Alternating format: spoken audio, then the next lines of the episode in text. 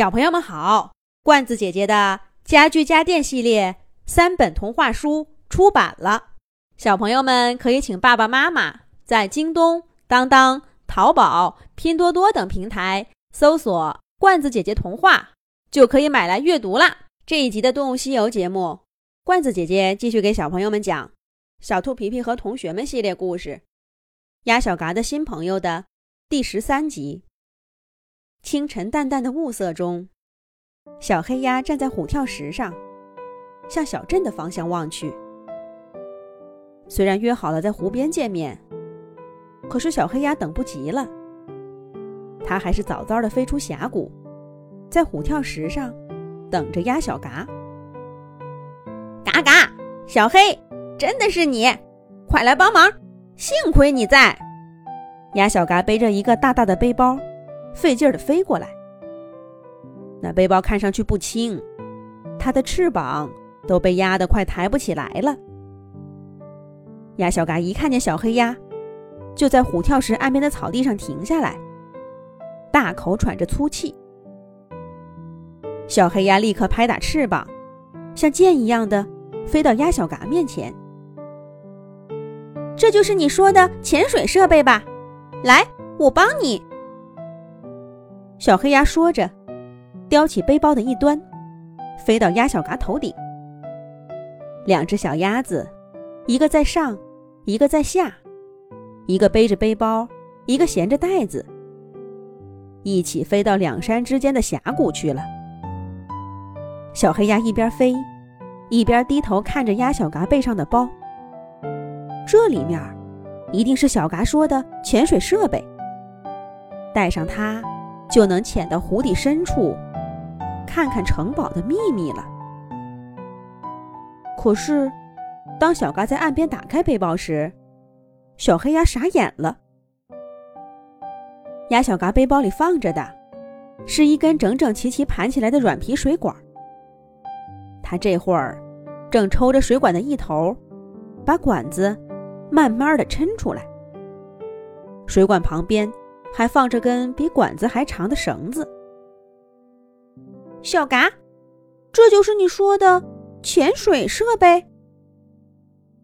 小黑鸭不解的问道。鸭小嘎挠挠头，笑嘻嘻的说道：“嘎嘎，这是鸭小嘎出品的，超级好用的新型潜水设备。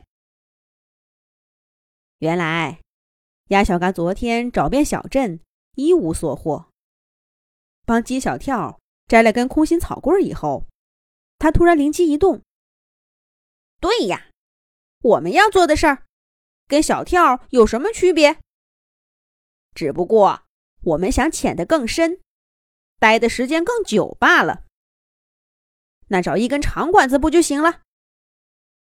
想到这儿，鸭小嘎立刻转换思路。他来到小镇的园林处，找浣熊先生要了一根浇花用的软皮水管，又从家里找来根绳子。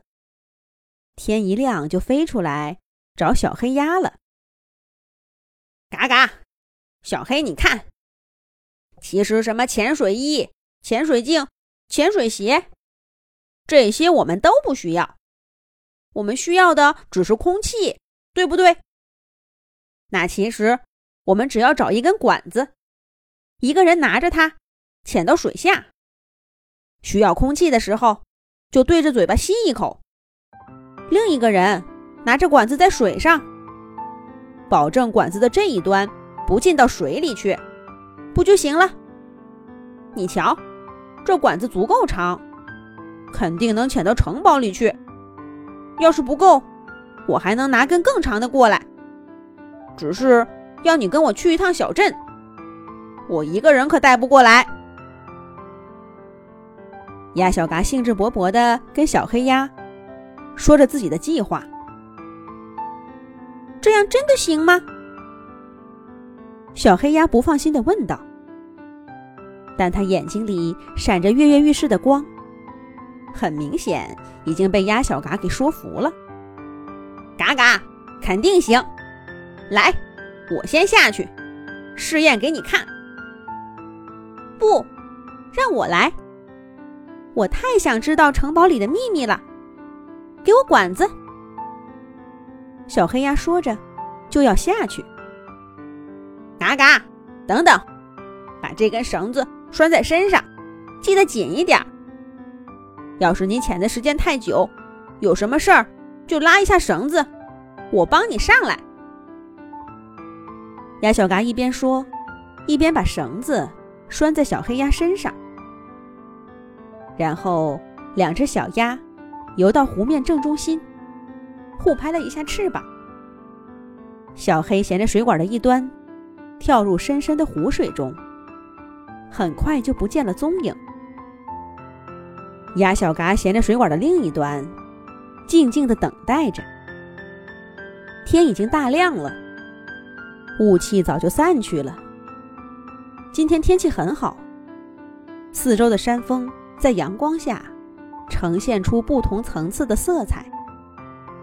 鸭小嘎相信，在自己脚下那个大湖的深处，小黑鸭正奋力前往的地方，也有一个无比美丽的世界。那里究竟什么样呢？鸭小嘎也迫不及待的等着小黑鸭上来，告诉自己呢。